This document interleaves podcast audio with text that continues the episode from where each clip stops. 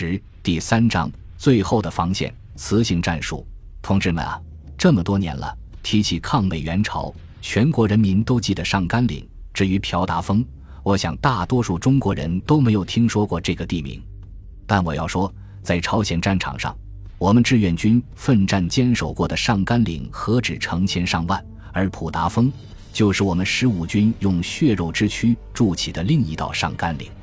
朴达峰战斗是第五次战役中十五军经历的最艰苦的战斗之一。在这座小山梁上，我们四十五师血战到底，誓死不退，挡住了联合国军的钢铁长龙，粉碎了敌人攻占铁原、进化。截断我志愿军东线主力兵团退路的企图，这场战斗最能体现我们这支军队视死如归、凛然无畏的英雄气概。我这名幸存下来的老兵，今天给大家讲一下这场战斗，讲一下我们在朝鲜战场的经历。希望我们这支军队敢打必胜、不怕牺牲的精神能够永远传承下去。我这一生打过的硬仗、恶仗，受领的危急任务也不算少了。但一九五一年五月二十七日那天，部队临危受命的形势，那才真叫严峻啊！那时，第五次战役经过两个阶段的作战，志愿军和朝鲜人民军不仅消耗了联合国军的大量有生力量，破坏了联合国军在平壤、元山一线建立新防线的企图，还使我们这批刚刚入朝的部队得到了锻炼。但在一个月内连打两仗，部队已很疲劳。并且第一线部队粮食、弹药供应极为困难，因此，中朝联合司令部决定，第五次战役第二阶段于一九五一年五月二十一日结束，志愿军和朝鲜人民军停止进攻，开始调整部署，奉命向北转移，进入防御作战。但接下来的较量，敌我双方都互相摸透对方的底牌了。我必须说，比起我们在国内打败的国民党军队来，美军接受教训还是比较快的。经过前四次战役的打击，美军被志愿军穿插分割的游击战法打懵了头，但他们也在节节失利的情形下，最终找到了志愿军的薄弱环节。那个新上任的联合国军总司令，就是脖子上挂颗手雷、到处晃荡的那个美国人李奇微，是个心很细的厉害角色。他上任后不久，就发现。志愿军由于后勤补给线遭到狂轰滥炸，所携带的干粮只能维持七天左右的进攻周期。美军利用志愿军这一致命弱点，对志愿军开展所谓“礼拜攻势”。那时我们每天的作战距离确实都很难超过二十公里，这是我们的进攻极限。其中原因在于志愿军在战场保障能力上和敌人存在着巨大的差距。在我们缴获的战利品中，美军的伙食分成 A、B、C 三个等级，A 级是包括牛排在内的西餐，B 级是热香肠和其他热食，最差的 C 级是罐头和便捷野战食品。美军解决了世界性的军队饮食问题，军队饮食实现了制式化的立体饮食，就连韩国军队的大米供应也非常充足，还能经常吃到日本空运来的紫菜。鱿鱼甚至是符合韩国人口味的泡菜，而我们志愿军每次战役前夕，随着作战命令一起下达的，往往还有自备一周熟食的要求。而所谓熟食，其实只是玉米面饼和在烧热的沙子里烤熟的玉米、黄豆、白薯和土豆。到了第五次战役转移阶段作战，部队困难到连这些最基本的口粮都无法保证了。军长秦基伟在召开作战会议时，也只能拿出炒黄豆来招待从下面赶来的师团长们。摸清了志愿军后勤保障的这个规律后，联合国军要求他们的部队，只要一闻到志愿军的炒面味，就立即迅速撤退。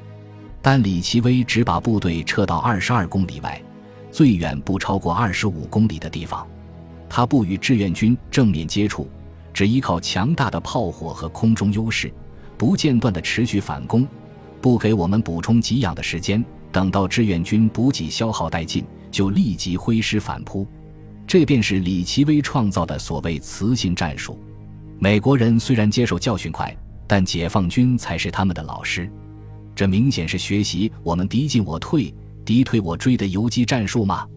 我们普通战士那时候懂啥雌性战术啊？只是觉得这仗打得很奇怪。这美国鬼子像一头狡猾的恶狼，你一追他就逃得飞快，你一停下他也停下来。只要看你没劲了，特别要往后撤的时候，他立马就露出满嘴獠牙反扑上来，狠狠咬住你不放。仓促应战的志愿军往往还没来得及喘口气，就要直接面对迎面反扑过来的美军。第五次战役的第一、二阶段，我们十五军在志愿军司令部（以下简称志司）统一号令下打得勇猛顽强，势如破竹。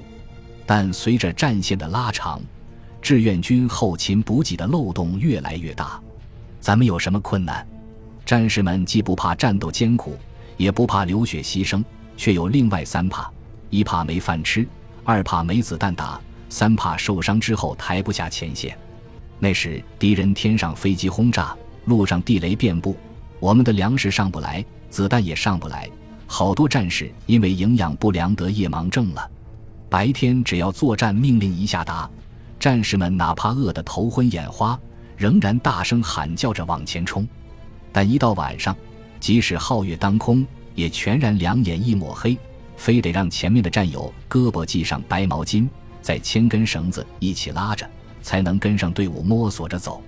部队入朝时，每人所备的配额炒面，早就吃完了。后方同志突破敌人重重封锁，抢运到前线的每一袋粮食，都是用鲜血换来的，都必须送到前线的战斗部队。我们师党委还要求全师官兵勒紧裤带，将自己的余粮贡献出来，支援在一线与敌人血战的战友们。第五次战役打到第二阶段结束时，就连我们师长和政委都好几天没吃上炒面了。炊事员就想法找了点黄豆炒给他们充充饥。我们师职机关早就开始挖野菜补动物填肚子了。那野菜夹杂着泥沙一塞进嘴巴，苦涩烧心，难以下咽。有时翻肠倒肚，一顿猛呕，连苦胆汁都吐了出来。根据三十多年的战争经验。彭德怀极其敏锐地捕捉到联合国军企图利用机械化优势向志愿军发起反攻的危险信号。